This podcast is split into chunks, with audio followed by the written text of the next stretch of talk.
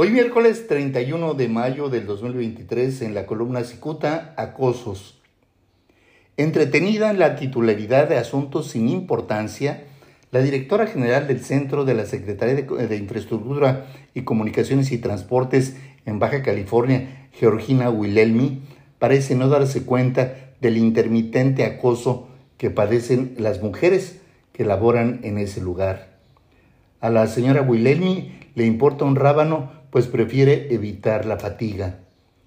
Quienes observan este asunto consideran que su amiga, la gobernadora Marina del Pilar Ávila Olmeda, em, está obligada a exigirle a su amiga Georgina que se ponga las pilas y meta en cintura a los acosedores consuetudinarios. Empleados de la Secretaría de Comunicaciones y Transportes en el Estado parecen dispuestos a denunciar a los masculinos que aprovechan su nivel dentro del organigrama laboral para pasarse de listos con ellas.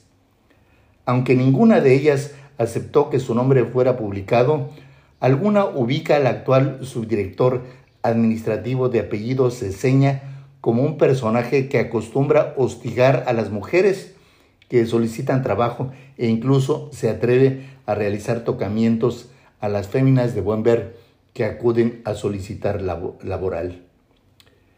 También ubican al todavía jefe del Departamento de Autotransporte Federal, Mario Acosta Núñez, quien hostigó a una mujer recién contratada. Reconocen que tan prematura fue su estancia que se enteraron que luego de renunciar la observaron eh, como pareja de Acosta Núñez. Lectores de Cicuta seguramente recuerdan que a mediados de enero se aludió el contubernio que existe entre Mario Acosta e, y la señora Wilhelmi.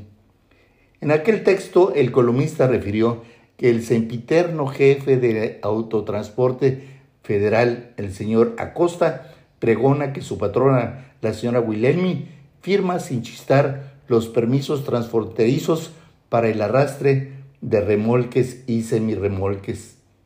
Don Mario presume que de los 300 dólares que cobra por esos permisos, solamente le da una bicoca a la señora Wilhelmi. Personas que acuden a intentar entrevistarse con Georgina Wilhelmi aseguran que los empleados de esa dependencia aseguran que diariamente la funcionaria llega a su oficina al filo de la una de la tarde. Según esos empleados, la señora Georgina llega fresca y perfumada, que algunos malpensados suponen que se acaba de levantar. Más allá de las costumbres de esta funcionaria, que presume cada que puede de su estrecha relación con la gobernadora, es necesario que esté atenta al comportamiento lascivo de algunos de sus subalternos.